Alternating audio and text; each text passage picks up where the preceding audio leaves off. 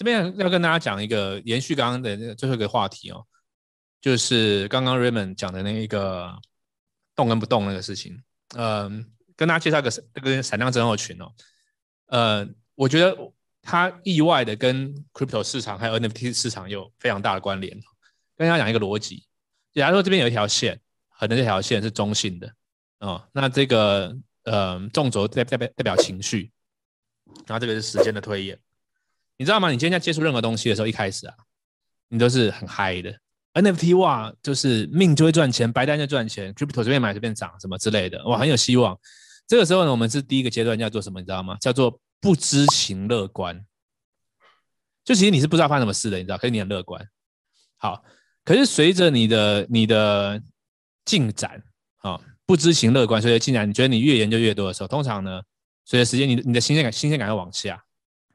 会往下，会往下，你就会进，你就会慢慢的进入一个点，叫做这个呃，叫做你你越来越知情了嘛，你越来越知道说哦，其实这个也有它困难地方，巴拉巴拉之类的，你就进到这个点，这个点呢，通常叫做叫做知情的不乐观，哦，知情的不乐观，这个时候呢，就是闪亮症候群越来越容易发生。等下讲啥？等等下讲下什么闪亮症候群？因为通常这个时候你会再往下走。你就走到一个极度绝望的状况，就最低点的地方就是绝绝望的时候。好，那什么是想象症候群呢？就是说，呃，你在做一件事情 A 这个事情做一做，然后 A 这个东西它的新鲜感消失了，然后甚至你开始遇到平原期了，遇到一些不顺了，你就会去看说，哎啊，他在做那个 B，哎，Cool Bro 他白单很强，他有工作室，哎，谁又是什么？哦，别人家的草永远比较绿啊，就是我没有在做的事情一定比较赞啊，英文叫做。呃、，shiny object syndrome 啊、所以你就想要去做别的事情。那这个时候就刚刚 Raymond 讲的，你就会把能量花在别的东西上。但是事实是什么？事实是真的别人家比较草比较绿吗？不是。什么样的草最绿呢？就是你有浇水，那个草会最绿。所以说，你遇到平原期的时候，通常你就是，其实你去你做任何的领域都会嘛。你健身也有平原期，你要练任何东西的时候，你最佳策略是什么？就是继续做你会做的事情。当然你可以休息或什么东西之类，但是绝对不是去。漫无目的的试下一个方法，下一个试一百个方法，OK。所以如果你可以撑过这个这个东西的话呢，嗯、你会进到更好的阶段。这是什么呢？这边是你你知情的乐观。好，知情乐观跟不知情的乐观的差别就是，你一开始你不知道为什么你们乐观，可是后面因为你经历过了，你你你重生了，你熬过去了，你会进到经历到知情的乐观。啊，因为你是知情的，所以你更容易继续做下去，你可以到。最后的阶段就是你就是呃会成功。那在这个虚线的左半部呢，就是最容易发生闪量症候群的时刻。所以我就做这个，哇，那不行了啊！赶快玩下一条链，赶快玩下一个东西，赶快玩下一个币，赶快换下一个技术指标，赶快下一个交换下一个方法。你在进一个项目的时候也是一样，哎，哇，地板价掉了哦，人家发的了哦，我赶快做一个什么？赶快 AMA，我赶快赶快再出一个利多，赶快出一个什么？可以那什么病急乱投医。其实通常是不不会有帮助的。你要做的事情是认真的观察。嗯，OK，现在发生什么事情？哦，OK，哦，这是情绪。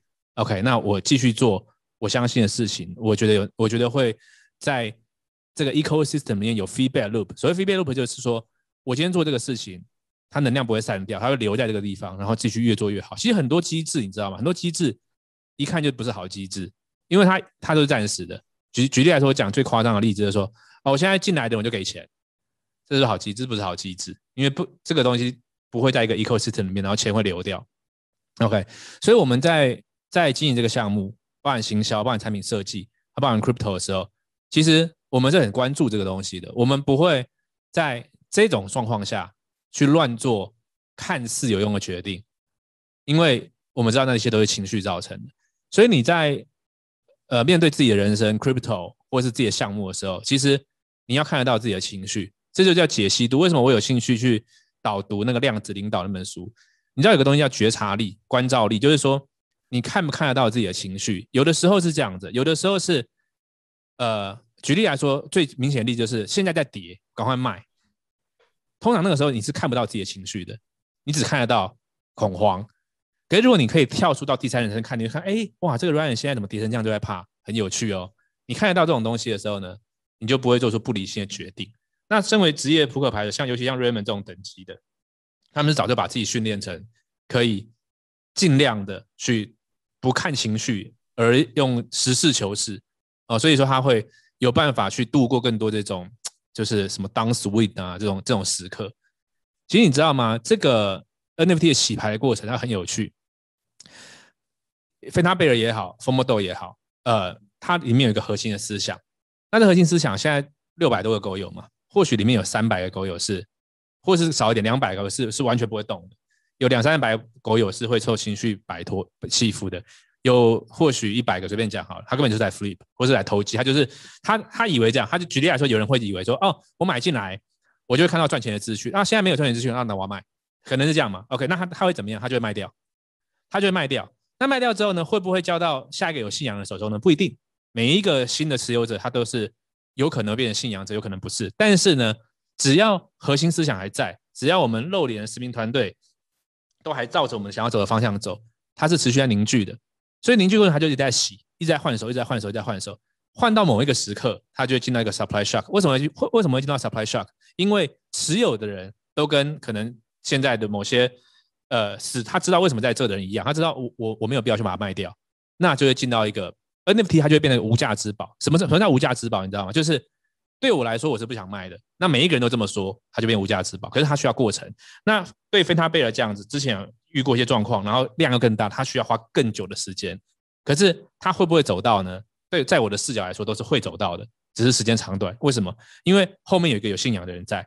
那对我来说，为什么我比较不相信匿名的团队？因为你知道，钱是很容易改变人的。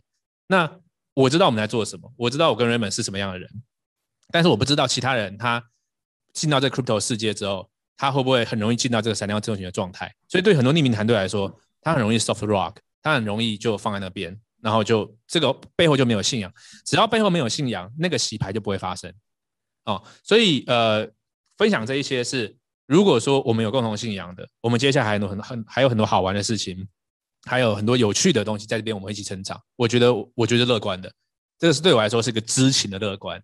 那我知道有些人现在他可能进入到进入到的哦，对 NFT 市场进入到是一个不知情的悲观，或者知情的悲观都有可能哦。不论无论是哪一个，对我而言。悲观这个选择，它对我们的人生，我觉得没什么帮助。就是有人会说啊，正能量很可怕什么？可对我来说是这样子。你凡是看正面的地方，然后去选择好的情绪，那就是正 EV 的事情嘛。像提出问题这种东西，对，在我的视角上来说，很多时候是负 EV 的，因为看没有的东西就越看越越越看越没信心。而且提出问题本身是提出问题跟有三阶段呢。第一阶段提出问题，第二阶段找到解答，第三阶段是。找到解答，并且我愿意去执行。如果没办法走到第三阶段的时候啊，第一阶段的问题啊，通常很多时候是是无效的。所以对我来说是这样子，就是我看我手上有什么牌，我有什么信仰，我这样去做。那会不会有其他问题它是产生？它可能在，可是呢，有的时候呢，你可以练习故意视而不见，你说不定会把你的现在在做的事情做得更好。哦，这是我们综合起来的各种的信仰，我们会不断的把它贯穿在。FOMO 里面，但我觉得就是说，大家如果说发现自己进入到 Ryan 刚刚讲的这个不知情的悲观，其实也不用感到气馁或是感到不开心或什么的，因为很多人都是第一次买 NFT，甚至是第一次买呃加密货币啊。那所以我觉得，如果你发现你现在正在这个情况的话，其实它是一个很 natural 的 process，就是说我也不是一开始就是。就是扑克致富强心脏。我一开始其实呃有看过我的书，都知道我其实早期的时候，前面两三年都是一直处于破产的这个巡回，我自己破产了九次。所以你有这些反应，其实都非常正常。那现在 Ryan 提出这个 idea 的时候，你其实也可以看一下，说这个对你来讲是不是有道理，是不是 make sense，然后自己再重试一下自己的这个思这个思想。举起你的手，跟我一起 FOMO Yeah, just let it go，这世界的节奏，一起 FOMO 的，FOMO 的。